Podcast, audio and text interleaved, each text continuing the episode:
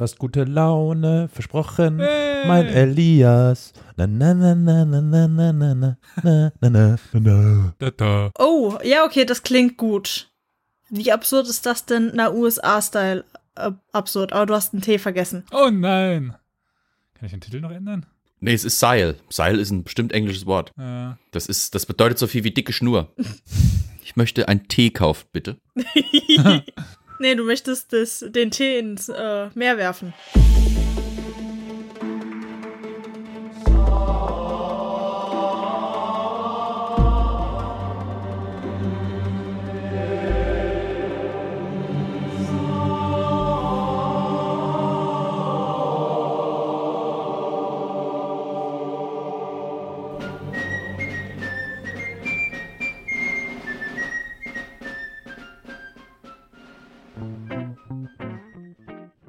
So, hier, jetzt habe ich einen Tee. Zumindest bei, bei mir ist ein Tee jetzt drin. Ja, ist es. So, und ich würde sagen, mit der betrüblichen Nachricht, dass das T zurück ist, sind wir auch da. Herzlich willkommen zu einer neuen Folge von Historia Universalis, eurem, heute zumindest hoffentlich Safe Space, wenn es um aktuelle Politik geht, weil ab jetzt wird nicht mehr über Aktualität gesprochen. Ich werde euch heute, die bei Twitch dabei sind, sind ein bisschen klüger. Sie sehen die amerikanische Flagge im Hintergrund und das Kapitol in die USA entführen und eine Kanonade verschiedener Themen auf euch loslassen. Verschiedene Themen heißt vor allen Dingen verschiedene Personen, aber auch ein paar Themen. Wir hatten mal die Chronik des Versagens. In dem Style ungefähr wird's heute. Los geht's, würde ich sagen, oder? Sagt euch der Name Michael Malloy etwas? Michael Malloy. Habe ich schon mal gehört. Ja. Ist sowas wie Müller, ne? So ein, so ein, so ein. Genau, Michael Müller ist das. Ja. Also, nee, ich meine, es ist einfach so ein, so ein Sammelbegriff. Nicht googeln. Flo. Ich will's aber wissen. Nein. Jetzt, jetzt. Dann, dann, dann leg los. Dann, dann Okay. teaser nicht, dann mach, mach, mach, mach. Wir sind in der Ich Zeit wissen, der. Prohibition. Und ja. die Regierung versucht alles, um Menschen vom Trinken abzuhalten. Ja. Das hat aber nicht so wirklich funktioniert, weil Menschen trinken eben gern und gerade die Amerikaner waren zu dieser Zeit auch gerne mal rotzevoll. Mhm. Und keiner war härter im Leben als Michael Malloy, auch bekannt als Iron Mike. Malloy arbeitete als Sargpolierer und wurde dafür in unflüssiger Nahrung bezahlt, nämlich mit Schnaps. Job. Sargpolierer. Sein Lieblingstrinklokal neben seinem eigenen Mund war Tony Marinos Kneipe. Dort durfte er für eine gewisse Zeit auch anschreiben. Doch schon bald missbrauchte Malloy dieses Privileg und musste für das, was er trank, auch sofort bezahlen. Und Tony, das ist ja der Barbesitzer, hatte einfach zu viele Kunden, die nicht bezahlten und brauchte dringend Geld. Doch nur wie? Nun, im Juli 1932 fingen äh, Tony und zwei seiner Kumpanen an, darüber zu reden, wie sie eine Menge Geld machen könnten, wenn sie eine Lebensversicherung für Malloy abschließen und ihn dann umbringen würden. Klassiker.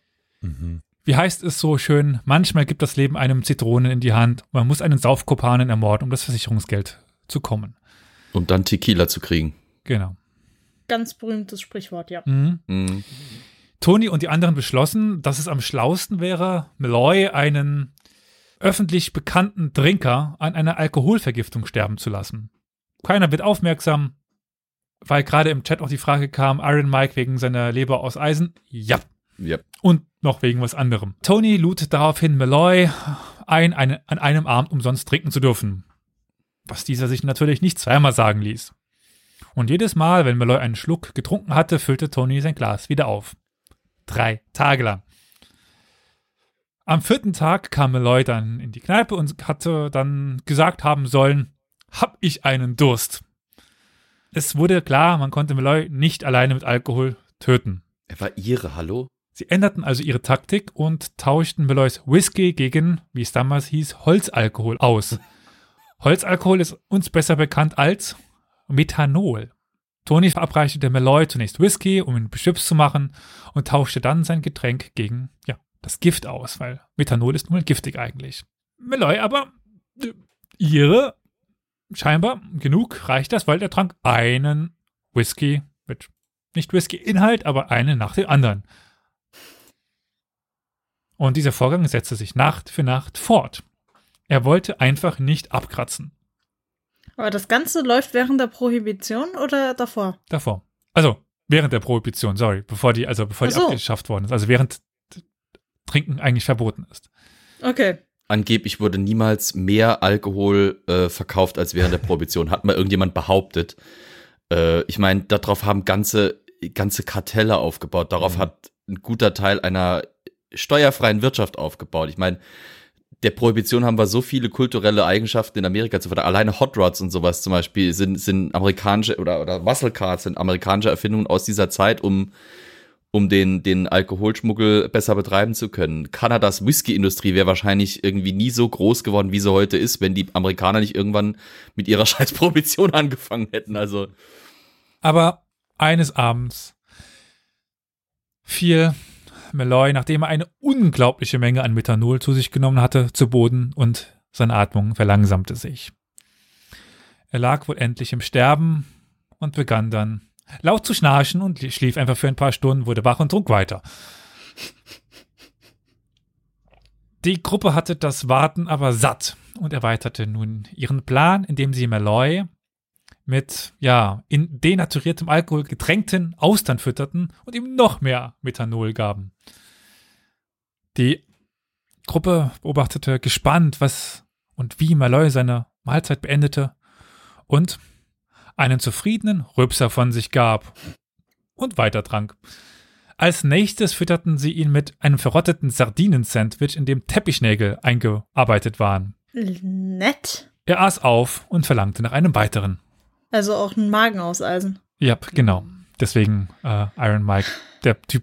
Aber es kommt noch ein weitere Gründe. Oh Gott. In der folgenden Nacht, als Malloy ohnmächtig wurde, weil irgendwann war es dann auch seinem Körper zu viel, aber wie gesagt, er starb nicht dran, er wurde nur ohnmächtig, fuhren sie in einen Park, legten ihn auf eine bereits, bereits eiskalte Bank und überschütteten ihn mit eiskaltem Wasser. Es war nach, es war ja Winter. Also kein Mensch hätte das überleben können. Keiner außer Iron Mike, der am nächsten Abend in die Kneipe stolperte und über nichts als eine kleine Erkältung klagte. Alter, der hatte Frostschutzmittel intus. Wie soll der, wie soll der erfrieren? Der, sein Körper war zu 80 Prozent äh, Alkohol. Ja. Alkohol friert nicht so leicht. Nun griff die Gruppe zu einer handfesten Methode und überfuhr Milloy einfach mit einem Auto und zur Sicherheit dann nochmal rückwärts drüber und ließen ihn dann sterbend alleine zurück. Alter Vater. Es war vorbei. Endlich. Bis fünf Tage später die Tür der Kneipe aufschwang und Milloy hereinkam und sagte, ich brauche unbedingt einen Drink. What the fuck? Ja. Als nächstes mietete die Mörderbande dann ein Zimmer in einer Pension mit einer Gaslampe. Als Malloy dann mal wieder ohnmächtig wurde, pumpten sie mit einem Schlauch Erdgas in seinen Mund und seinen Magen. Auf die Ideen muss man erst mal kommen. Iron Mike Malloy starb schließlich. Also wirklich. Bis zu 100 Prozent. Tot. Ende. Aus. An dem Gas. an dem Gas. Und die Gruppe hatte endlich den Tod bekommen und wollte nun ihr Geld. Aber obwohl als Todesursache Lungenentzündung eingetragen wurde, waren die Versicherungsgesellschaften skeptisch. Malloys Leiche wurde exhumiert und ein Gerichtsmediziner erklärte, es sei, er sei in einer Erdgasvergiftung gestorben. Und damit verlor die Gruppe nicht nur ihr Geld, sondern wurde auch vor Gericht gestellt, für schuldig befunden und auf den elektrischen Stuhl gesetzt. Oder wie es Malloy vielleicht genannt hätte, ein bequemer Sitz. Und im Endeffekt ist Malloy zehn Monate vor dem Ende der Prohibition verstorben und hätte dann in zehn, Mo zehn Monaten später hätte er auch dann legal saufen können. Oh, poor guy. Ja, und das ist die Geschichte von Michael Iron Mike Malloy, der mehrere Mordattentate überlebt hat. Wobei ich mich ja immer noch frage, warum dieser Mann nicht irgendwann mal skeptisch geworden ist, was das angeht. Ja, das wäre die nächste Frage gewesen. Er war ihre. Er war ihre. Die hauen sich aufs Maul, beschimpfen sich furchtbar, gehen in die Kneipe, trinken ein und sind wieder gut. Aber Flo, aus seiner Reaktion sehe ich, du kanntest die Story. Ich habe schon mal davon gehört. äh, Ich glaube, bei einer Folge von QI wurde der mal diskutiert. äh, das- Also, ich wusste nicht, dass er vergast wurde. Ich dachte, er sei an was anderem dann gestorben, aber das mit dem, tagelang durchsaufen, äh, irgendwie mit Metall, ich, ich dachte Metallspänen gespicktes Sandwich oder sowas Das hätte er kann auch gegessen. sein. Und äh, das mit dem Überfahren und so weiter, also das habe ich, das habe ich auch noch so grob in Erinnerung gehabt. Also der Typ war einfach unkaputtbar. Ja, der war schwer tot zu bekommen. Ich glaube, er ist auch so eines dieser, eine dieser Figuren, die das Klischee von Iren in den USA mitgeprägt haben. Mhm. Halt diese wirklich äußerst trinkfesten, sehr jovialen, geselligen und etwas vielleicht stumpfen Typen, die viel mitmachen. Als jemand, der neun Monate in Irland gelebt hat, kann ich euch sagen, das ist nicht nur das äh, Typische für Iren in Amerika, sondern auch für Iren in Irland. Ja. In London übrigens auch. Ich erinnere mich, dass die Kneipe, der Irish Pub, der, als ich in London gewohnt habe, um die Ecke war, von dem wohl irischsten Iren geleitet wurde, den ich jemals Iren gesehen habe. Äh, es war einfach, er hieß Murray, natürlich, weil alle Iren heißen irgendwie Murray. Und er hatte ein Holzbein, das er äh, bei einem Unfall, als er besoffen an seiner Zapfanlage rumgespielt hat, irgendwie äh, sich zugezogen hat, weil dann Bolzen weggeflogen und die durchs Bein geflogen ist. Er hatte ein Glasauge, das er sich besoffen irgendwie ausgestürzt hatte. Ähm, und man konnte wirklich die Uhr danach stellen. Ungefähr fünf Sekunden nachdem eine schöne Frau in seinen Pub reinkam, konntest du davon ausgehen, dass Murray in, sein, in ihre Richtung gehinkt ist und äh, sie mit der typisch irischen, mit dem typisch irischen Charme auf den ersten Drink des Abends eingeladen hatte, wenn er sie noch nie in dem Laden gesehen hatte. Er war einfach der, der geilste. Es ist, der Typ Okay. war ein Original pur. Er war ein Original cool. pur. Aber was ich dazu sagen muss, die Iren sind sich dessen ja durchaus bewusst und äh, was es zumindest an dem Club, Bar, was auch immer Ding gab, war, dass äh, freiwillige, ja, ich, junge Menschen äh, kostenlos Taxi gespielt haben, um die Leute vom äh, Club nach Hause zu bringen. Ja. Also war halt nicht in Dublin selber, sondern ein bisschen weiter außerhalb. Äh, und die haben dann wirklich jeden nach Hause gebracht äh, für, keine Ahnung, ich glaube, sie durften dann selber einen Drink irgendwie kostenlos oder an anderen Abend konnten sie kostenlos in dem Dings saufen, aber um halt besoffene Verkehrsunfälle äh, zu verringern, zu vermeiden. Das fand ich sehr geil. Der Saarbob auf irisch. Ich würde sagen, kommen wir zur nächsten Story, oder? Hau raus. Die, ja, Familie hieß mit Nachnamen Steele, mit T, waren eine ganz normale amerikanische Familie. Gut, also eine ganz normale amerikanische Familie, deren Mitglieder Hände hatten, die wie Hummerscheren aussahen. Diese Scheren resultierten aus einem Zustand oder einer Erkrankung namens Ektrodaktylie. Daktylie hat einfach was mit Fingern zu tun. Ich zum Beispiel leide unter Brachydaktylie. Das bedeutet, dass einer meiner Daumen kürzer ist als der andere. Ich dachte, das wäre normal.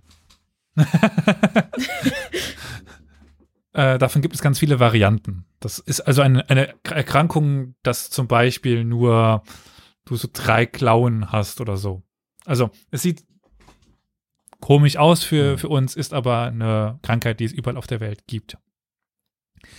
Grady Franklin Stiles Senior stammte aus einer langen Reihe von sogenannten Klauenmenschen und verdiente seinen Lebensunterhalt in Freakshows als Lobsterman. Im Jahr 1937 bekam Grady Senior einen Sohn, Grady Junior, dessen Erkrankung so schwerwiegend war, dass er einen Rollstuhl benötigte. Die Familie Styles zog in eine Stadt, in der es sehr viele Freakshow-Darsteller gab. Das ist, Wie heißen sie jetzt? Steel oder Styles? ja, das kann ich ja nicht so ge- genau sagen. Also Wie wird Also- sie geschrieben? S-T-I-L-E-S. S-T-I-E-L-E-S. Ja. Ja, Steels, oder? Steels, ja, Steels, Styles. Wahrscheinlich waren sie Deutsche oder sowas in der Richtung. Das klingt irgendwie so nach Stiel oder sowas. Stilles. Die Stilles lebten nun in, Die Stilles. in Gibsonton oder Gibsonton in Florida. Natürlich in Florida. Dort äh, lebte Grady in der Nähe von normalen Artisten wie Priscilla, dem Affenmädchen, dem anatomischen Wunder und siamesischen Zwillingsschwester, äh, die einen Obststand betrieb. Der Obststand spielt hier keine weitere Rolle mehr, aber egal.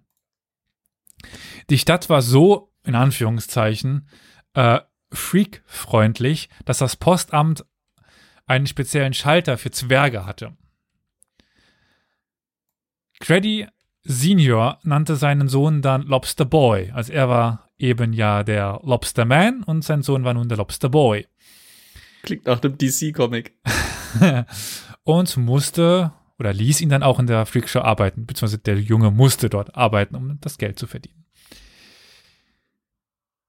1959 traf er dort äh, Mary Theresia Herson, die nicht behindert war, aber ja, dem Karneval dort beitrat und Homer Junge war verliebt. Also Lobster Boy. Sie gingen miteinander aus, zogen zusammen und waren neun Jahre später verheiratet. Und dann begann Lobster Boy zu trinken, man könnte sagen, wie ein Krustentier.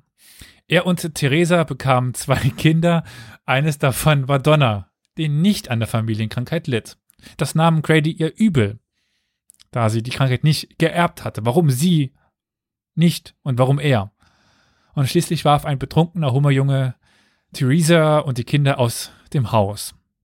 Da sie sonst nirgendwo hin konnten, zogen sie zum kleinsten Mann der Welt. Und Grady ließ sich von ihr scheiden. Lobsterboy heiratete wieder und bekam ein drittes Kind, das er sehr kreativ Grady III nannte und bekam irgendwie, das ist halt USA, das Sorgerecht für Donner zugesprochen. Zu dem Zeitpunkt bei ganz klar Alkoholiker, dauerbesoffen und schlug alles, was er in seine Hände bekam. Während sie bei ihrem Vater lebte, verliebte sich Donna in einen Mann namens Jack Lynn. Eines Abends kam das glückliche Paar nach Hause und bemerkte, dass der Rollstuhl von Lobsterboy leer war und er nirgends zu finden war. Die besorgte Donna ging nach draußen, um nach Lobsterboy zu suchen und hörte einen Knall aus dem Inneren des Hauses. Sie eilte zurück ins Haus und entdeckte, dass Lobsterboy Jack erschossen hatte. Und daraufhin wurde Lobsterboy wegen Mordes angeklagt. Bei den Verhandlungen waren seine Zeugen echten Persönlichkeiten, darunter die bärtige Dame, ein Zwerg und der dicke Mann. Schlussendlich wurde er wegen Totschlag für schuldig befunden, aber eigentlich wieder direkt aus dem Gefängnis entlassen, denn es gab einfach nicht genug Wärter in dem Gefängnis. Er ging nach Florida zurück und heiratete Theresa wieder, die sich wiederum hatte vom kleinsten Mann der Welt scheiden lassen. Also die hatte irgendwie ein gewisses Fable für besondere Menschen.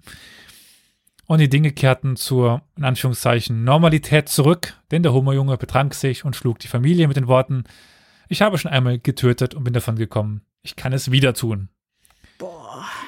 1992 nahm Lobsterboy seine Familie dann mit seiner eigenen Freakshow wieder auf die Straße. Glenn, das ist äh, ja ein Sohn von äh, seiner äh, Frau, schloss sich an und nahm den äh, Namen Human Blockhead an, weil er sich äh, Nägel in die Nase schlagen konnte. Wieder einmal war dann aber Theresa mit Lobsterboy fertig, aber dieses Mal wechselte sie die Fluchttaktik. Sie bat Glenn, wie gesagt, ihr, ihr Sohn aus zweiter Ehe, jemanden zu finden, der Lobsterboy tötet. Glenn engagierte dann einen anderen Schausteller, Chris Wyant, Wyant, der den Job für 1500 Dollar erledigte. Denn ein paar Tage später saß Lobsterboy alleine vor dem Fernseher, als Wyant das Haus betrat und ja, ein Verpiss dich aus meinem Haus von Lobsterboy bekam. Das störte ihn aber nicht groß. Er, er erschoss ihn. Und damit endete dieses tragische und traurige Leben von Lobsterboy. Eine typische amerikanische Biografie. Der Mann mit den Krabbenhänden. Sorry, aber ich finde das nicht tragisch oder traurig. Wer seine Kinder und seine Frau schlägt, der ist nicht traurig, der ist nicht tragisch, der ist einfach ein Arsch. Definitiv. Übrigens, ich habe gerade mal nachgeguckt. Hm. Verurteilt wurde er für Third Degree Murder, also das ist wirklich vorsätzlicher Mord. Okay. Nicht einfach nur Totschlag. Aber er ist halt wirklich fast direkt wieder freigekommen. Ja. Die etwas traurigere Story heute. Aber ich kann euch beruhigen, es gibt noch genug weitere, die ein bisschen witziger werden. Bevor aber mein zweites, mein ein zweiter Favorit kommt, Die Militärakademie der Vereinigten Staaten wurde 1802 vom Präsident Thomas Jefferson gegründet, um Wissenschaft und die Kunst des Krieges zu lehren. Oder die Wissenschaft des Krieges. Welche? West Point. VMI oder West Point? Ah, okay. Aber West Point musste sich erst dazu entwickeln, was es dann später wurde. Und ein wichtiger Punkt war ja die Eggnog Riot, beziehungsweise der Eierliköraufstand. Das klingt wie irgendwas, was die Landfrauen irgendwie an, an Kirmes machen, wenn sie nicht genug verkauft kriegen oder so. Denn. West Point wäre ohne einen Mann namens Sylvanus Thayer nie zu der Institution geworden, die sie heute ist. Als der als Superintendant benannte ankam, stellte er die Thayer-Regeln auf. Thayer Rules. Zu den Regeln gehörten Dinge wie das Verbot, den Campus zu verlassen, in einem Schlafsaal zu kochen oder sich zu duellieren. Das Trinken von Alkohol war in West Point nur zweimal im Jahr erlaubt.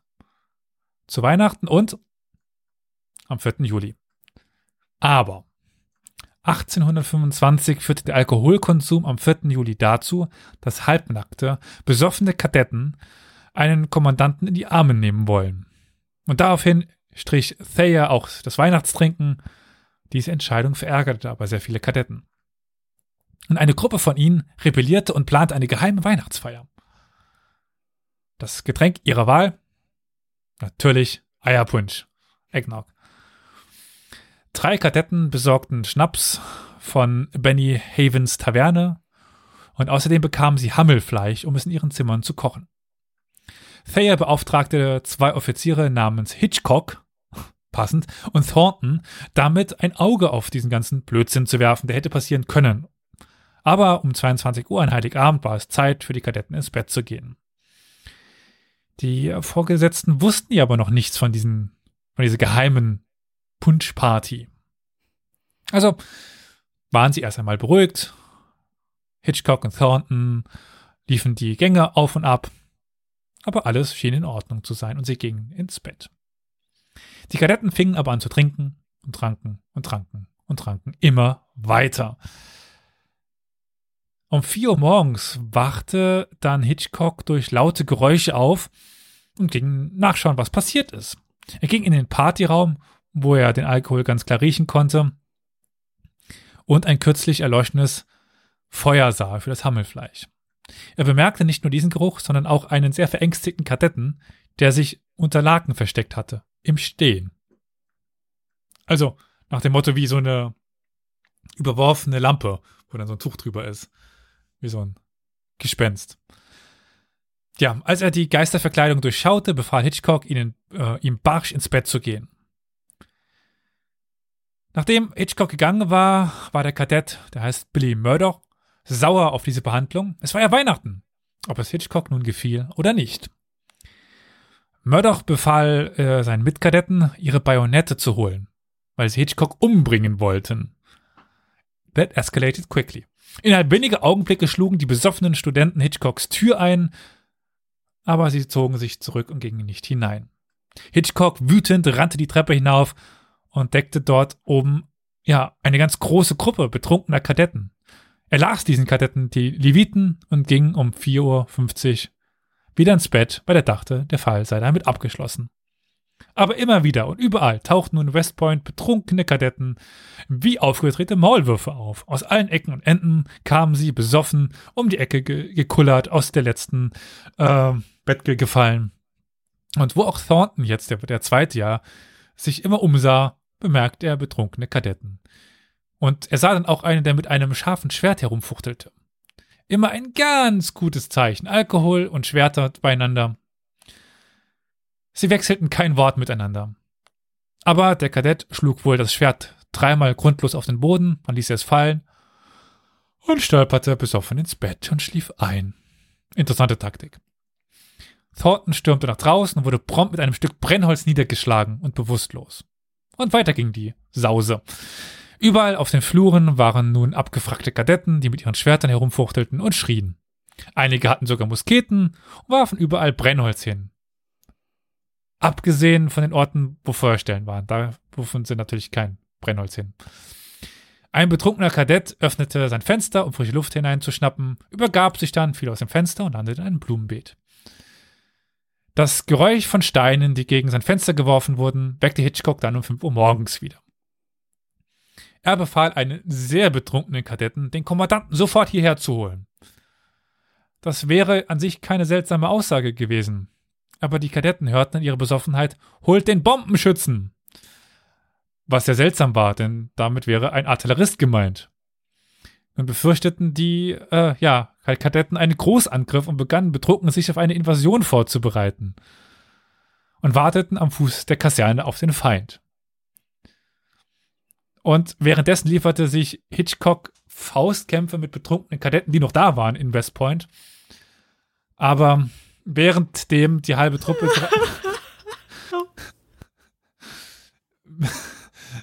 ja, ihr seht jetzt im Feed nicht die Gesichter äh, von Victoria und Flo, die sind ein bisschen Gold wert gerade. Jedenfalls, währenddem die halbe Truppe draußen vor West Point sich auf einen Großangriff vorbereitete und die andere Truppe sich mit ihren Anführern kloppte, ließ der Alkohol dann langsam nach.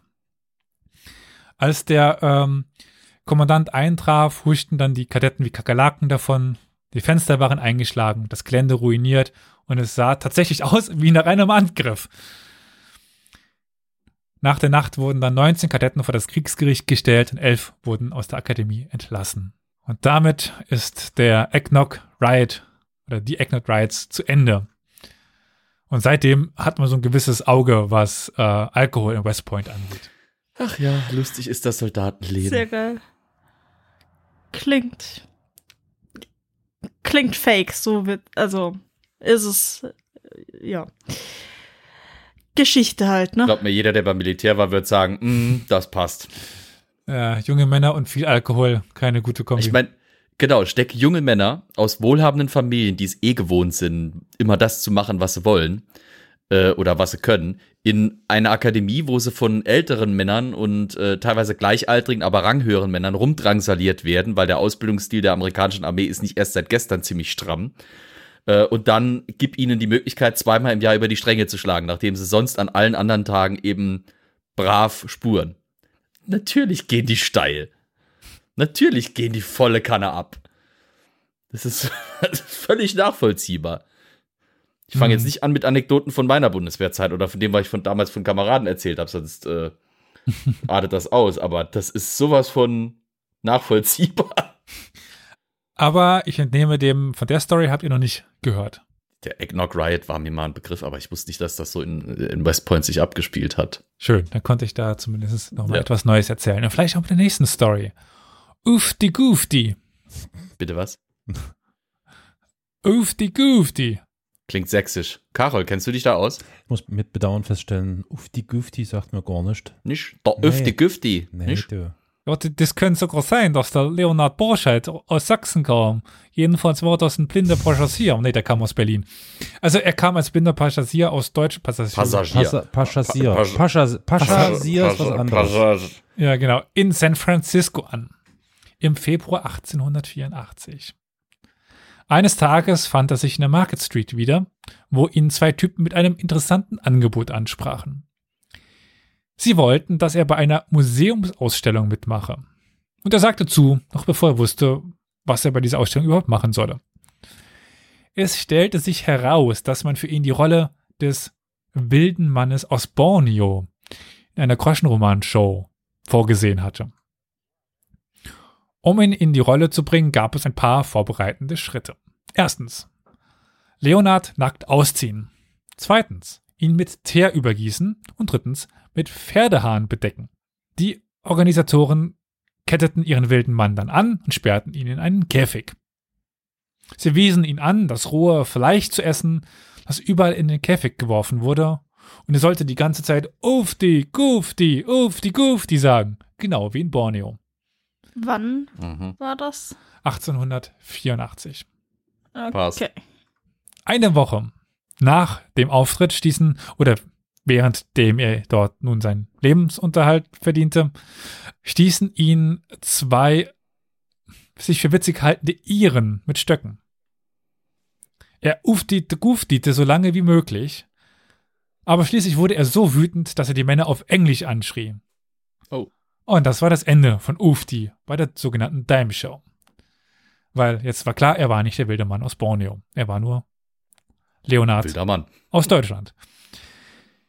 Das Problem war aber nun, dass er krank wurde.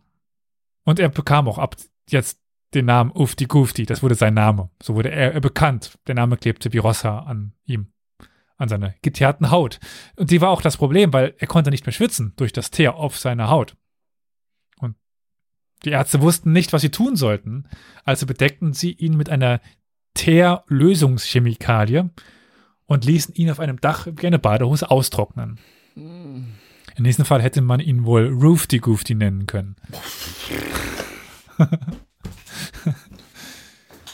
Oofty Goofty überlebte die Tortur und wurde dann natürlich zu einem Maskottchen einer Baseballmannschaft.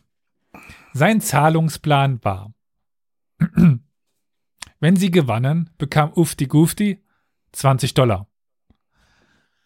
So weit, so gut, aber wenn sie verloren, durften sie ihn verprügeln. Die ersten beiden Spiele gingen jetzt blöderweise verloren und Ufti wollte nicht noch ein drittes Mal verprügelt werden und hörte auf mit diesem Job. Als nächstes nahm Ufti einen Job in einer Bierhalle an, wo er zehn Bier in sechs Minuten mit einem Teelöffel trinken musste, während er eine Zigarette rauchte. Was sind das für Jobs? Es gab noch kein Fernsehen, es gab Ja. noch kein Internet. Irgendwie muss man sich unterhalten, aber es ist trotzdem irgendwie, also, Aber- schon Multitasking. Ja, jedenfalls war er scheinbar damit nicht so gut, weil er wurde wieder rausgeschmissen. Er war nicht gut genug im Biere von Teelöffeln trinken.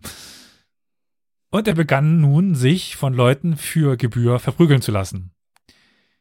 Für 10 Cent konnte man den alten Ufti so fest treten, wie man wollte. Für 25 Cent konnte man ihn mit seinem Spazierstock schlagen. Und die hohen Tiere mit 50 Cent? Ja nun, die konnten ihn mit einem Baseballschläger schlagen, den er natürlich selber zur Verfügung stellte. Als der Boxer John L. Sullivan in die Stadt kam, lud Ufti den Boxer ein, um ihn mit einem Billardkö zu schlagen. Sullivan willigte ein und brach Ufti drei Rückenwirbel, wonach dann auch dieser, ja, sein Business erstmal satt hatte. Und im folgenden Jahr versuchte Ufti eine Schubkarre von San Francisco nach New York zu schieben. Nahm an einer Show teil, bei der man eine Ziga äh, Zigarre gewann, wenn man ihn mit einem Baseball schlug. Ein Baseball oder ein Baseballschläger? Mit einem Baseball. Da stand nur Baseball, also abwarf wahrscheinlich dann. Hm. Spielte ja eine Rolle des wilden Mannes von Borneo in einem Stück namens Borneo und Julia, ließ sich für 20 Dollar in eine Kiste ähm, an ein Mädchen verschiffen, verkaufte ge gefälschte Diamanten und aß 30 Wachteleiern in 30 Stunden. Ich stelle mir das gerade vor. Spielt er Jul Julia oder Romeo? Ich kann mir das vorstellen. Unten steht ein schmachtender Romeo. Julia, oh Julia, lass dein Haar herab und oben macht er Ufti Kufti. Ist ja nicht, ist ja nicht Romeo und Julia, ist ja Borneo und Julia. Ich weiß, ich weiß. Das oh Mann. Ja, und dann ist er einfach verschwunden. Ein echter Pufti Gufti also. Nicht irgendwie Ufti Grufti oder sowas, dass er einfach irgendwann draufgegangen ist. Nein. In Kalifornien blieb er aber so stark im Gedächtnis der Öffentlichkeit, dass er noch 1909 bei der Wahl des District Attorney eine Stimme bekam, obwohl er gar nicht zur Wahl stand und er eigentlich schon seit Jahren verschwunden war. Das war jedenfalls die Geschichte von Ufti Gufti. Oh Ja, Mann. Witzka. Aber wieso ist er bei dem Team weg? Weil, weil die ihn verprügelt haben, nur um dann später ein Geschäft draus zu machen, sich verprügeln zu lassen. Das ist irgendwie. Hat er ja doch Gefallen dran gefunden, anscheinend. Naja, dafür hat er ja zumindest 10 Cent bekommen, mindestens. Aber Mhm. man geht auch davon aus, dass er ein gestörtes Schmerzempfinden hatte. Meinst du? Ja. Echt? Wie kommst du denn da drauf? Oder er war komisch. Ich meine, gut, die, das war eine Zeit, also 20 Dollar waren für die Zeit damals echt viel. Hm. Und es war eine Zeit, wo wirtschaftliches Fortkommen echt teilweise schwierig war, gerade für einen Immigranten. Insofern, dass er sich quasi zu so einem lebenden, zu so einer lebenden, ich nenne es jetzt mal ganz im weitesten Sinne des Wortes Kunstfigur macht, Ja. ist dann eigentlich schon clever, weil das ist ein, ein relativ guter Weg, in Anführungsstrichen, um sich halt schnell irgendwie vielleicht was dazu zu verdienen und nicht nur, nicht nur durch das, was man tatsächlich durch die Aktionen einsippt, sondern vielleicht auch durch ich, ich gehe mal davon aus, dass bestimmt irgendwie die eine oder andere Zeitung über ihn mal irgendwie ein paar Zeilen geschrieben hat und ihm ein Ja. paar, paar Dollar dafür bezahlt hat. Und das, das, das lohnt sich dann schon eher, als irgendwo in einer Fabrik zu arbeiten oder irgendwo äh, als Hilfsarbeiter sich von Tag zu Tag zu retten. Wenn man dann so eine Persönlichkeit ist, geht schon was. Wa- Was war eigentlich in der Schubkarre, die er von San Francisco nach New York oder umgekehrt geschoben hat? Keine Ahnung. Also die Informationen über ihn sind jetzt auch nicht so zahlreich, muss ich eingestehen. Aber ich würde sagen, wir können es wieder mit einer Ereignis weitermachen, nicht mit einer Person. Wir gehen nämlich nach Newport, Rhode Island. Das ist ja eine wunderschöne Stadt. Und sie hat seit 1883 was, lieber Flo?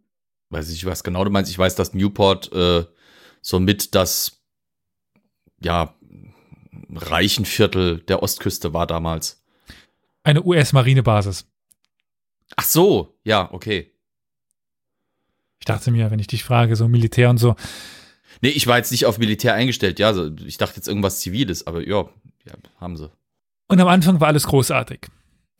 Ich meine, das könnte auch der Titel heute sein. Am Anfang war alles großartig und dann wurde es komisch. Das ist, glaube ich, ein sehr gutes, sehr guter Titel für eine Geschichte der USA. Ja. In der Story jetzt geht es auch um die Angst vor Homosexualität. Da sind wir jetzt doch wieder ein bisschen aktuell, leider. Aber das ist auch hier der Anfang. Und 1919 erholte sich Irvin Arnold in dem Marinekrankenhaus in Newport. Sein Hauptinteresse bestand aus dicke, fette Anführungszeichen, normalen, Anführungszeichen zu enden, Dingen wie Perverse zur Strecke bringen. Und er behauptete, die Fähigkeit, Schwule zu erkennen. War er aus Texas? Weiß ich nicht. Er war wahrscheinlich selber schwul. Äh, der Verdacht li- liegt nahe. Warum, werdet ihr gleich erfahren. Hm. Jedenfalls eines Tages hörte er im Krankenhaus, wie sich Patienten über homosexuelle Aktivitäten unterhielten und wie einige Soldaten gerne, Zitat, im Rektum vögeln würden. Zitat Ende. Arnold machte sich dieses Gerede vom Rektum ficken, Anführungszeichen, also das mochte er nicht. Er griff, Weißt doch, du, Rektum und dann Ficken. Da gesagt er direkt Arschficken. Wo liegt denn das Problem? Weißt du, Ficken ist kein, kein gerade elegantes Wort. Er ergriff jedenfalls Maßnahmen, um dieses Quellenbegriff, sorry, Ja. Rekt Rektumficken zu stoppen. Schon bald erfuhr er aber von einigen Vorkommnissen im YMCA der Marine, wo auch weitere Männer, Zitat, Rektum vögelten. Er wollte in die Tiefe gehen und so ließ er sich natürlich zu einem dieser homosexuellen Treffen einladen. Er ging dorthin und machte sich genaue Notizen über all diese schwulen Männer und was sie taten. Sehr genaue Notizen. Er schrieb Dinge auf wie, wir müssen echt, glaube ich, jetzt äh, den, das 18er-Ding hier dran machen. äh, Schwänze lutschen, in den Hintern ficken, bräunen oder ablutschen. Was? Bräunen? Ja, Browning, was genau das ist, das klären wir nachher. Assigrill. Arnold plante nun eine verdeckte Ermittlung. Er hatte einen Plan, wie er diese hm, Lutscher und Rektumsfänger bekommen könnte. Er wollte eine Elitetruppe von sexy heterosexuellen Navy-Männern bilden, die diese homosexuellen Treffen infiltrierten und herausfinden könnten, wer homosexuell war, indem sie ho- homosexuelle Dinge mit ihnen machten. Der Deal war, dass die verdeckten Ermittler die schwulen Handlungen nicht initiieren durften, aber wenn sie von homosexuellen Männern dazu verleitet würden, nun, dann war es in Ordnung. Ja, nach gewiss einer ganzen Handvoll dieser Treffen, die sie nun mitgemacht haben, hatten sie eine Liste der verdächtigten Homosexuellen in der Marine. Und die Beschuldigten wurden dann aber auch alle vor ein Marinegericht gestellt. Die verdeckten Ermittler listeten homosexuelle Handlungen auf und nannten die Personen, die diese Handlung begangen haben. Es wurden Aussagen gemacht wie, Zitat, ich habe ihm eine Ladung gegeben und er hat sie brav ge gegessen. Oder er hat seinen Kopf unter die Decke gesteckt und ist zur Sache gegangen. Das hat gedauert. Und da haben wir jetzt auch das Browning. das sie eben als, ja, Analverkehr bezeichnen. Browning ist Ja, war ja klar. Die Marineoffiziere waren von dieser Sprache überwältigt. Sie wussten überhaupt nicht, was sie jetzt damit machen sollen. Sie waren also wirklich Überfordert. überfordert. Und ja, 17 Matrosen wurden dann auch in ein Marinegefängnis gesteckt. Nur, weil sie schwul waren. Zur gleichen Zeit war ein gewisser Franklin Delano Roosevelt stellvertretender Marineminister und wurde über diese streng geheime Untersuchung definitiv nicht schwul informiert. Und er gab dann auch seinen Segen zu diesem Unterfangen. Und nach den ersten erfolgreichen Strafverfolgungen nahm Arnold dann auch einige Nicht-Segler ins Visier. Und ja, er klagte dann auch Samuel Kent oder Reverend Samuel Kent an. Er wollte ihn so sehr anklagen. Und als er dann herausfand, äh, dass Kent in Michigan nach, nach Michigan gegangen war, fuhr er auch den ganzen Weg nach Michigan, um ihn dort zu verhaften. Festgenommen wurde er dann vor Gericht ge gestellt, weil er schwul war. Aber da er nicht Marineoffizier oder Soldat oder Matrose war, erschien es für die Menschen damals seltsam. Warum wird jemand nur fürs Schwulsein vor Gericht gestellt? Und warum sollte er jetzt in ein Navy-Gefängnis? Er war ja nicht bei der Marine. Aber Arnold hatte sich so in seinem Hass möglicherweise, wie gesagt, in seiner, in seiner Wut, Homosexuelle zu verfolgen, so ver, verritten, dass er eben nun auch außerhalb der Marine Leute festnahm, wozu er gar nicht die Berechtigung hatte. Ritten. Wow. Kent wurde für nicht schuldig befunden, weil das verdeckte Ermittlerteam alle Handlungen mit ihm freiwillig vorgenommen hatte. Es war vielleicht verpönt, aber ja, es war kein, keine Straftat.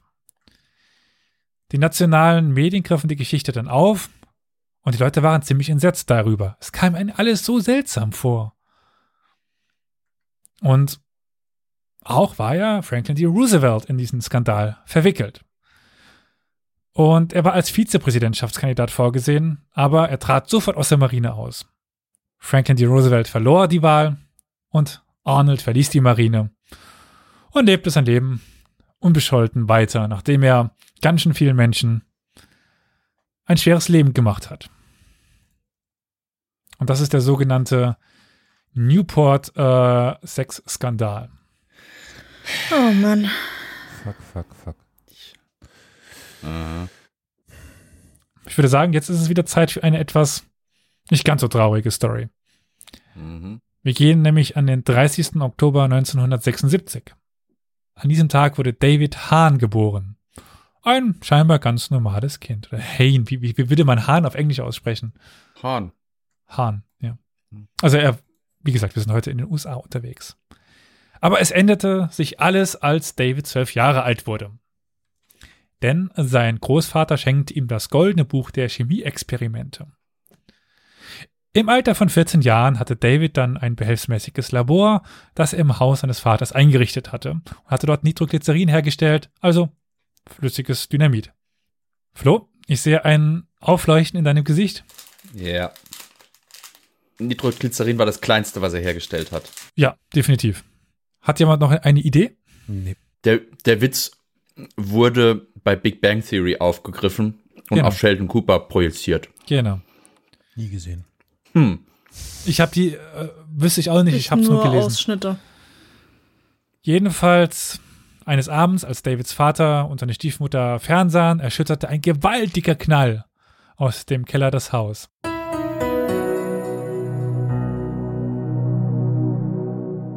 Historia Universalis ist ein kostenloser Podcast. Allerdings kostet uns seine Vor- und Nachbereitung jede Woche viele Stunden. Wenn dir gefällt, was wir tun, dann freuen wir uns über eine Kaffeespende über co-fi.com slash Historia Universalis oder finanzielle Unterstützung in Form einer SEPA-Überweisung. Alle weiteren Informationen zu Spendenmöglichkeiten findest du in der Episodenbeschreibung.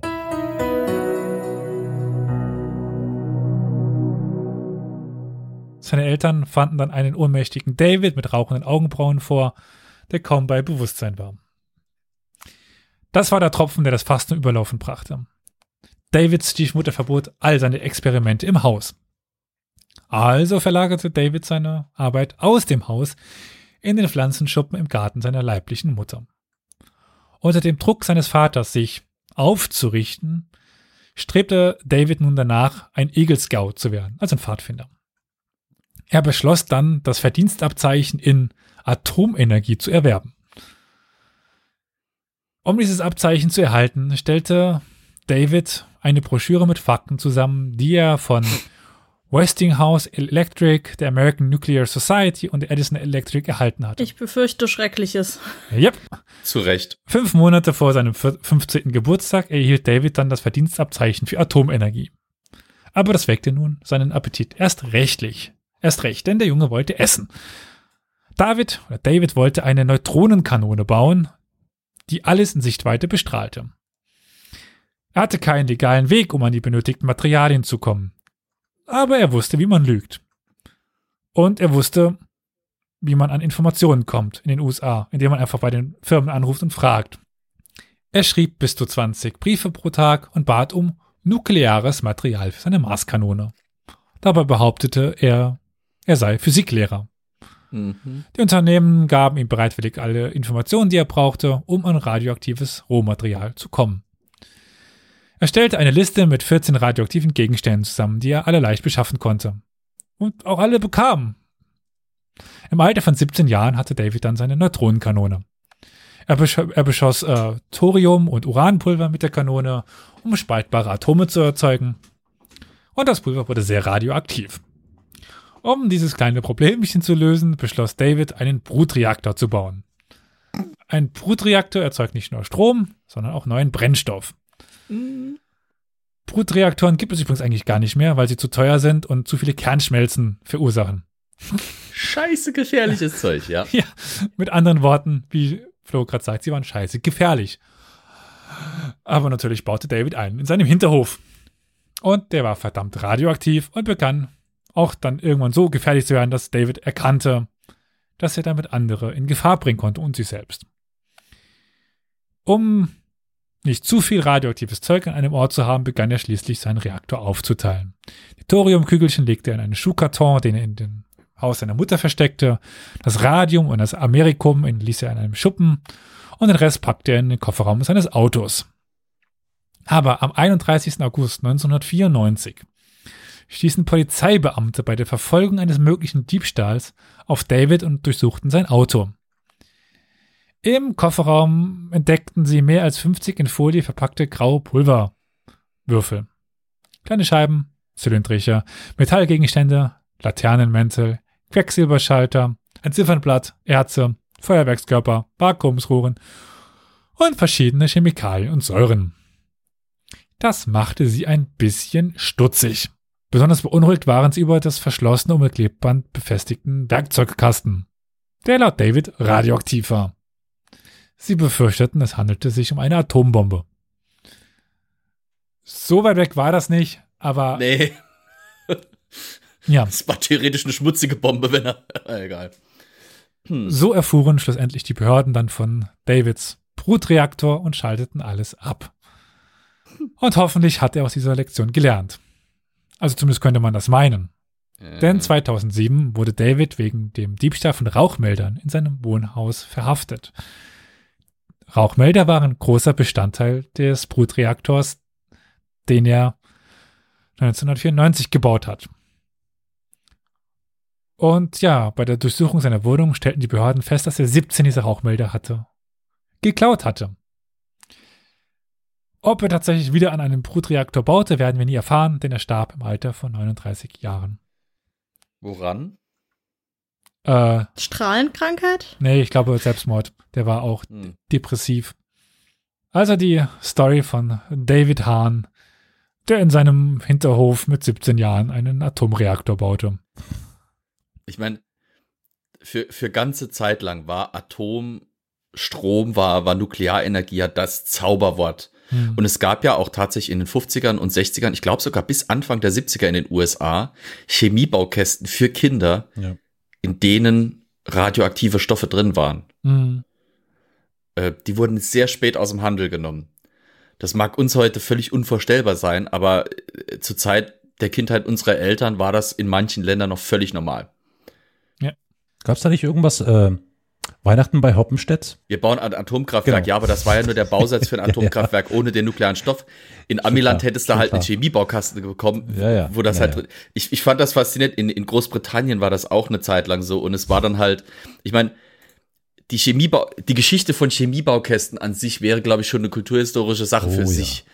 Ja. Äh, weil das, was man heute so kriegt, ist ja wirklich harmlos. Alle, Haupt- wenn es hochkommt, hast du mal so ein paar Milligramm, äh, hat man überhaupt noch alkalische Metalle da drin, die man halt in Wasser werfen kann, unter äußersten Vorsichtsmaßnahmen und dann, und dann gibt's halt ein kleines Puff.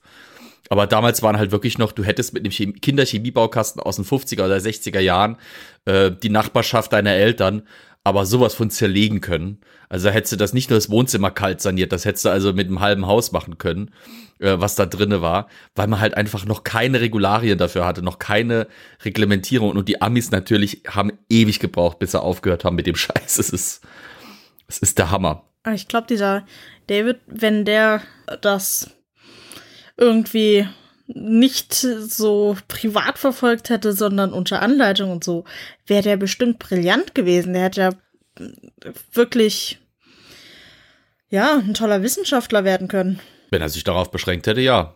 Ja.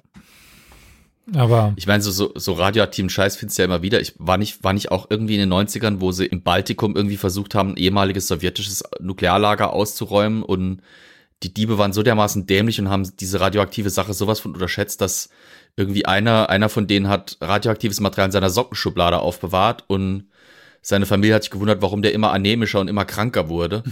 Bis sie dann halt irgendwann mal rausgefunden haben, der Typ hat einfach alten radioaktiven Abfall da in ihre Wohnung gebracht und hat sich damit im Prinzip auch selber nach und nach äh, zugrunde gerichtet, weil er einfach nicht, weil er gemeint hat, ja, da kann man super Geld mit verdienen, aber nicht gerafft hat, was überhaupt diese ja, unsichtbaren, nicht schmeckbaren, nicht riechbaren, merkwürdigen Strahlen irgendwie mit ihm ausrichten können.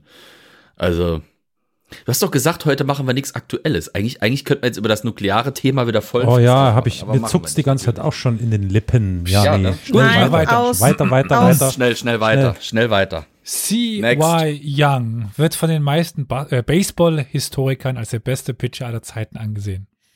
Ihr habt keine Ahnung von Baseball? Nicht schlimm. Ich auch nicht. Man Mhm. sagt also. Wir, wir die Antworten gar nicht abwartet, weil das vollkommen klar ist, dass wir aus unserem Kulturgefilde hier, Kulturbereich, wirklich keine Ahnung von diesem komischen Sport haben können, oder? Ich glaube, er kennt mich und Victoria gut genug und Dich wir auch. kennen dich gut genug, um sagen zu können, Ja. ähm, ja, nee. Wir sind nicht so die sportlichen. Okay, Nee. ja, ist klar. Mhm. Man muss ja gar nicht sportlich sein, aber egal, weiter. Aber Nee, ja, nee. Sportinteressierten. Aber ganz kurz bevor du weiterredest, Elias, vielen Dank an Lehrmeister Yoda für dein Abo. Genau, vielen Oh, Dank ja. und äh, danke Victoria fürs dran denken. Also ich meine, ich kenne mich mit Amisport aus. Ich, ich spiele selber Basketball, Footballregeln kenne ich so soweit auch. Aber, ja, aber das ist ja jetzt nicht der Volkssport schlechthin als Amisport, ne? Das ist und bleibt meines Erachtens Nee, nach das schon ist äh, Baseball. Länder mit Öl invadieren. oh, Safe Space, Wir Alter. Come on. keinen Was aktuellen soll die Bezug. Scheiße? Aktuell erobern Lass- sie kein Das Land schneiden wir einfach, wir schneiden das, wir schneiden das einfach. man könnte aber auch, so heißt es oft, einen Pitcher namens Rube Vettel, also R-U-B-E und dann W-A-D-D-E-L-L. Vettel. Okay. Waddle. Oder Waddell in Vettel. dem Falle. Wenn er zwei L hinten hat, ist es Waddell. Waddell. 2D, 2L. Rube Waddell. Rube Waddell wählen. In einem direkten Vergleich wäre Rube wohl der bessere Pitcher als CY, aber Rube hatte ein Imageproblem oder hat immer noch ein Imageproblem. Aber kommen wir doch mal ein bisschen zu ihm. Als Junge erlangte Rube seine Armstärke durch den weit verbreiteten Zeitvertreib, Steine auf Vögel zu werfen. Ah, okay, ja. Nein, Flo, Was, was denkst du? Ich habe ich hab nichts gesagt. Ich habe auch direkt gedacht. äh, Ja, okay. Ja, ja. Nee, aber trauriger, trauriger Fakt dazu, äh, dadurch, dass das so viel gemacht wurde, ist einer der, äh, ich glaube, einheimischen Para Papageiensorten des nordamerikanischen Kontinents ausgestorben. Wenn ich mich richtig erinnere. das kann man Aber sich ja. leider gut vorstellen. Der breitschwänzige Fettbullvögling. Keine Ahnung. Echt ein Papagei in Nordamerika? Ja, ja, da gab's Okay. auch welche. Im College feierte Roop drei Strikeouts in einem Inning. Muss wohl toll sein, keine Ahnung. Ich weiß, was ein Inning ist, glaube ich. Äh, indem er sich entweder auf, äh, also den Händen drehte oder auf dem Weg zurück einen Dogout, zum Dogout einen Salto machte. Ich glaube, das Dogout ist irgendwie, wo man dann rausläuft oder so. Jedenfalls, er war wohl sehr überheblich und äh, machte bei seinen ganzen Läufen da rund. Also, ihr wisst, Baseball, Ball treffen, Ball fliegt weit weg, dann muss er da im Kreis laufen, so ungefähr. Und dabei macht er noch Salti und seinen ersten Okay. Major, seinen ersten Major League Vertrag unterzeichnete er 1898 für 500 Dollar bei den Louisville Colonels, also C-O-L-O-N-E-L-S Colonels. Colonels. Ah, ich mein Englisch. Doch Mhm. nach nur zwei Tagen wurde er wegen übermäßigem Alkoholkonsum mit einer Geldstrafe von 50 Dollar belegt und er verließ daraufhin das Team. Danach ging er nach Detroit, wo er seine längste Zeit in der Major League verbrachte. Neun Tage. An seinem neunten Tag wurde Roop mit einer Geldstrafe belegt, weil er mit Kindern an einem Sandplatz gespielt hatte. Währenddem das Spiel lief. Aha. Also hörte er Ah. wieder auf. Okay, der Teil hat gefehlt. Genau. Mhm. Zu dieser Zeit wurden die Sportler nicht ganz so gut bezahlt und mussten in der Nebensaison arbeiten. So auch Roop, der mit einem Wanderzirkus zog und mit Alligatoren rang, um sein Geld zu verdienen. In der Saison 1899 wurde er wegen seines wilden Verhaltens dann auch schnell zum Fanliebling.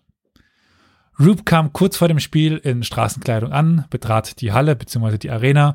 Durch den Zuschauereingang ging von der Tribüne auf das Spielfeld. Während er an den Fans vorbeiging, trank Roop das Bier der Leute und aß ihre Hotdogs. Wenn den Fans das nicht gefiel, dann schlug Roop sie. Und auch die gegnerische Fans fanden dann Wege, diesen etwas einfältigen Mega-Athleten aus der Fassung zu bringen. Zum Beispiel, weil die Fans während des Spiels einfach Welpen hochhielten. Und Roop liebte Welpen, so dass er keine andere Wahl hatte, als während des Spiels zu ihnen zu rennen, um sie zu streicheln. Roop war auch dafür bekannt, mitten im Spiel, wenn er wurf oder beziehungsweise wenn er schlug, abrupt das Feld zu verlassen, um angeln zu gehen. Aber von allen Dingen, die die Aufmerksamkeit von Roop äh, ablenken, brachte ihn nicht so sehr auf die Palme wie Feuerwehrautos. Wenn ein Feuerwehrauto am Stadion vorbeifuhr, rannte Roop sogar vom Spielfeld, es zu verfolgen wie ein Hund. Und ja, ging dann eben mit zu den Feuern und schaute zu, wie die Feuerwehr das Feuer löschte. Roop ging dann mit einer Durchschnittsquote von 2,7 verdienten Runs in die Saison 1900. Allerdings auch einer sehr hohen, äh, sehr hohen Fehlerquote. Das konnte mit dem Ritual von Roop zu tun haben, vor dem Spiel in der, Ört, in der örtlichen Kneipe einen Trinken zu gehen.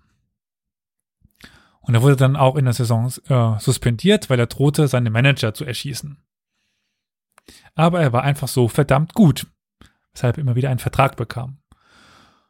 Und er führte die Liga dann äh, fünf Jahre lang bei den Strikeouts an, auch während eben jener CY Young auch warf. In der Saison 1905 kam es dann zu einem epischen Duell zwischen CY Young und Roop, das in einem Wurffestival über 20 Innings ging. Keiner der beiden gab einen Run ab, aber ja, Roop, nicht CY, bekam den Spielball. Er war einfach der begehrteste Spielball seit Jahren. Und natürlich verschenkte Roop diesen teuren Spielball in einer Bar gegen Schnaps. Am Ende hatte Roop versehentlich einem Freund in die Hand geschossen, war von einem Löwen gebissen worden, hatte 13 Menschen das Leben gerettet, erntete begeisterte Kritik für eine Varieté-Show, indem er den gesamten Text äh, improvisiert hatte. Er schaffte es bis zu einer World Series, konnte aber wegen einer Verletzung, die er sich bei einem Kampf mit einem Mannschaftskameraden zugezogen hatte, nicht spielen. Und er hatte keine Ahnung, wie viele Frauen er in seinem Leben geheiratet hatte. Das war das Leben von Roop Waddell, dem sicherlich außergewöhnlichsten Pitcher, den die Major League gesehen hat. Weißt du, mit so Charakteren drinne würde ich mir sogar Sport nochmal angucken. Aber die sind ja heute alle irgendwie weichgespült. Aber der klingt durchaus so, und ich meine das ist jetzt nicht abwertend oder so, aber als ob da was Ja. falsch verdrahtet gewesen wäre. Oh ja. Gibt's da irgendwelche Vermutungen? Hast du da was gelesen? Ähm, ja, der war halt äh, geistig benachteiligt, oder wie man das am besten bezeichnen könnte. Also, okay. beeinträchtigt. Also, hm, stark. Der war auf dem Niveau eines Kleinkinds. Er hatte den Körper von zwei Menschen, aber den Geist von dem Kleinkind. Und zum Abschluss jetzt habe ich noch ein Ereignis. Das ist nicht so besonders lang. Und ich würde fast wetten, dass zumindest Flo schon mal davon gehört hat. Wir sind im Jahr 1876 unterwegs, am 3. März. Und ja, Frau Crouch in Kentucky war mit der Herstellung von Seife beschäftigt. Und über ihr war nichts als blauer Himmel. Dann, wie aus dem Nichts, fiel etwas vom Himmel. Fleisch. Regnete über das gesamte Grundstück von Miss Crouch. Du nix, du kennst die Story. Nicht en Detail, aber von solchen Sachen habe ich schon gehört. Das gab es öfters in den USA. Was war es denn diesmal? Die glücklichste Kreatur war Crouchs Katze, die herumlief und das Himmelsfleisch fraß, als hätte es im Lotto gewonnen. Und dieses Ergebnis ist als Kentucky Meat Shower bekannt. Der Schauer dauerte einige Minuten und das Gebiet, das von dem fallenden Fleisch bedeckt war, war 91 mal 46 Meter breit. Der Fleischregen sprach sich herum und Reporter tauchten auf, stellten Fragen und tauschten Theorien aus darüber, was da zum Teufel passiert war. Und was für eine Art von Fleisch war es denn? Einige behaupten, es sei Rindfleisch, andere stimmten dem nicht zu. Ähm, die Gruppe der improvisierten Fleischgutachter beschloss dann, ja, sie finden es heraus, indem sie es testen. Und sie kamen zum Schluss, dass es entweder Hirsch oder Lamm war. Mitarbeiter der Transylvania University nahmen dann einige Stücke mit in ihr Labor. Transylvania? Um Transylvania University, ja. Um sie zu untersuchen. Und auch ein paar weitere Chemiker und andere Wissenschaftler baten um Proben des Fleisches und erhielten sie dann auch. Ein Wissenschaftler entschied, dass es sich um getrockneten Froschlaich handelte, der von einer Prise oder einem starken Wind bewegt worden war. Ein anderer hielt es für pflanzliche Masse vom Himmel. Dr. L. D. Castenbin ein Chemieprofessor der Louisville, am Louisville College of Pharmacy, erhitzte einige Proben über der offenen Flamme und schwor, dass es nach Hammelfleisch roch. Zwei andere Ärzte hatten jedoch eine andere Theorie. Als die beiden das Fleisch unter dem Mikroskop betrachteten, kamen sie zu dem Schluss, dass es sich entweder um Pferdelunge oder um die Lunge von menschlichen Säuglingen handelte. Dr. Edwards untersuchte dann drei verschiedene Proben. Er hielt es für Knorpel, wusste aber nicht, von welchem Tier es stammte. War sich aber sicher, dass es sich um ein Tier und keine Menschen handelte. Die Astronomen wiederum dachten, es würde sich um Weltraumfleisch handeln. Sie hielten es für möglich, dass Fleischfragmente im Weltraum schwebten, die ein Meteor Meteoritenschauer hätte mitnehmen können und dann ja gäbe es einen Fleisch Meteoritenschauer, wie man dann es nennen möchte. Nach einiger Zeit entwickelte sich dann tatsächlich eine, in Anführungszeichen, normale Theorie der Fleischregen über Kotze. Und ja, das ist die normalste Theorie. Ein fleischiger Kotzsturm. Ja. Es stellte sich heraus, dass Geier dafür bekannt sind, sich zu übergeben, wenn sie vollgefressen sind und Gefahr wittern. Das Erbrechen macht sie leichter, so dass die Gefahr, die sie ja bedroht, ja, der nun leicht entkommen könnten. Und wenn ein Geier kotzt, ziehen die anderen nach und erbrechen sich ebenfalls. Und das ist die logische Theorie bis heute. Dass da ein Schwarm von Geiern drüber ge geflogen ist, die eine Gefahr mitbekommen haben und alle auf Frau Crouch gekotzt haben. Okay, ich bin sehr froh, dass es zu dieser logischen Erklärung kam. ich bin sehr froh, dass wir hierzulande nur Tauben haben. das auch. Ja, und damit sind wir mit ein paar absurden Stories aus der USA auch zu Ende aus diesem Land der unendlichen Möglichkeiten und der unendlichen Absurdheit. Ich bin beeindruckt, dass du nicht diese furchtbaren Olympischen Spiele mit reingebracht hast, die auch absurd sind. Ich erinnere mich nicht mehr, ob was 1914, 1913 hat. Äh, ich glaube, das wäre sogar genug für eine eigene Folge. Also exzentrische äh, Beiträge bei den Olympischen Spielen wäre wirklich was eigenes. Das könnte man mal machen. Ja. Nein, nein, Zum Beispiel ausgestorbene Sportarten eigenes. und sowas. Ja. das war ein eigenes Event, an dem so viel Komisches passiert ist. Äh, das, also es geht gar nicht um Olympische Spiele allgemein, sondern nur um dieses eine. Ich, ich glaube, ich habe eine Idee, was ich als nächstes vorbereite. Gut, aber ich schlage vor, wir stehen jetzt alle auf legen die Hand aufs Herz und singen. Oh, Nein. say can you see by the dawn's early light. What? Downs. Early Night. Ja, okay. Ja, habe ich doch gesungen, Alter. Dawns. Dawns, nicht Downs. Dawns. Ja, komm, also nachdem ich hier alles schon äh, vergewaltigt habe, Willkommen bei Telekolleg Universalis. And please repeat after me. Dawns. welche Story fandet ihr am besten? Hm. Also ich wette, der Malloy wäre ein super Saufkumpan gewesen. Ich hatte viel Freude an dem Chemiebaukasten. Alter, du bist so ein Naja, verstrahlter also- Typ. Ja, Für mich ist es auch der Iron Mike. Wobei die Geierkotze auf Platz 2 kommt. Die Geierkotze auf, okay, und Elias, interessant. dein Favorite? Ja, also der Iron Mike, also da hatte ich gestern wirklich Bauchschmerzen. Also ich, ich dachte, es kann jetzt nicht noch was, kann jetzt nicht noch was. Nein, es, er kam immer wieder zurück. Ähm, und der Ufti Gufti. Ja. Ja. Gut, ich meine, vielleicht, äh, liebe ZuhörerInnen, wenn ihr noch Stories kennt aus den USA. Ich meine, ich habe da noch so ein paar. Ich kann mal, mach mal gerade meine Liste auf. Ich habe hier einen, äh, den fliegenden Pinto. Dann äh, Jackson Cheese. Oder Tim Doc Anderson. Freemans Lobotomien.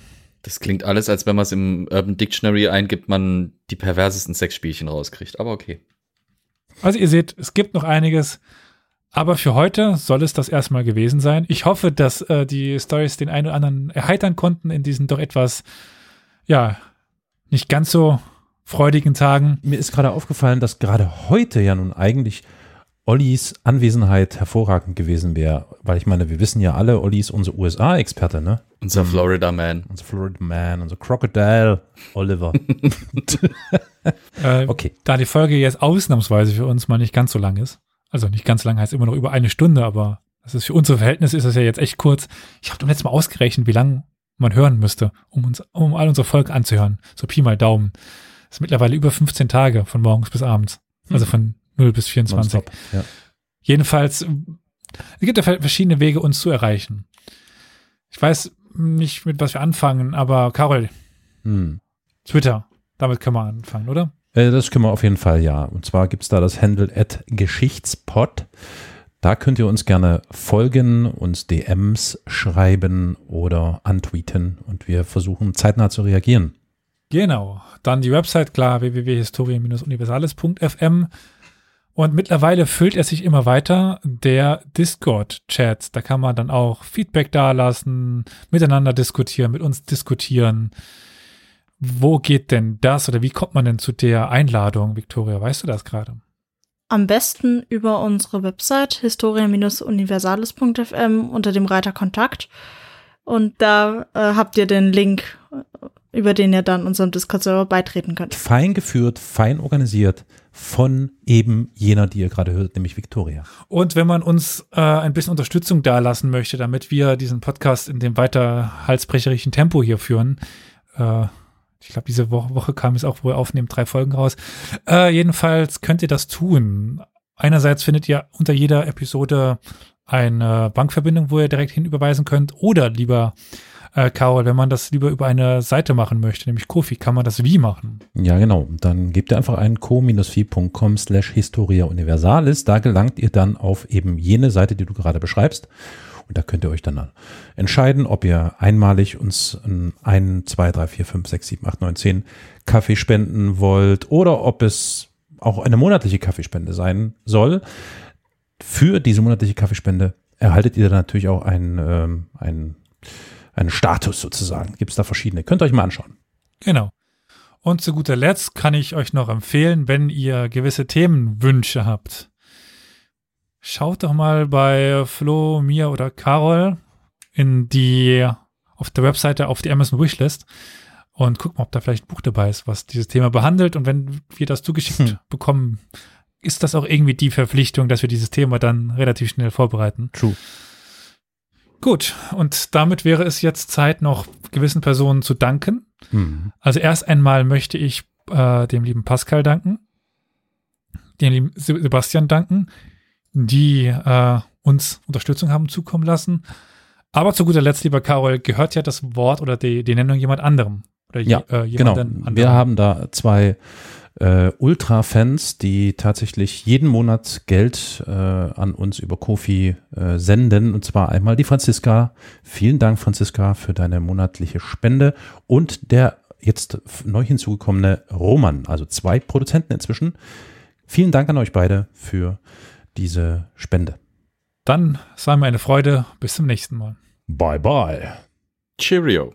Tschüssi.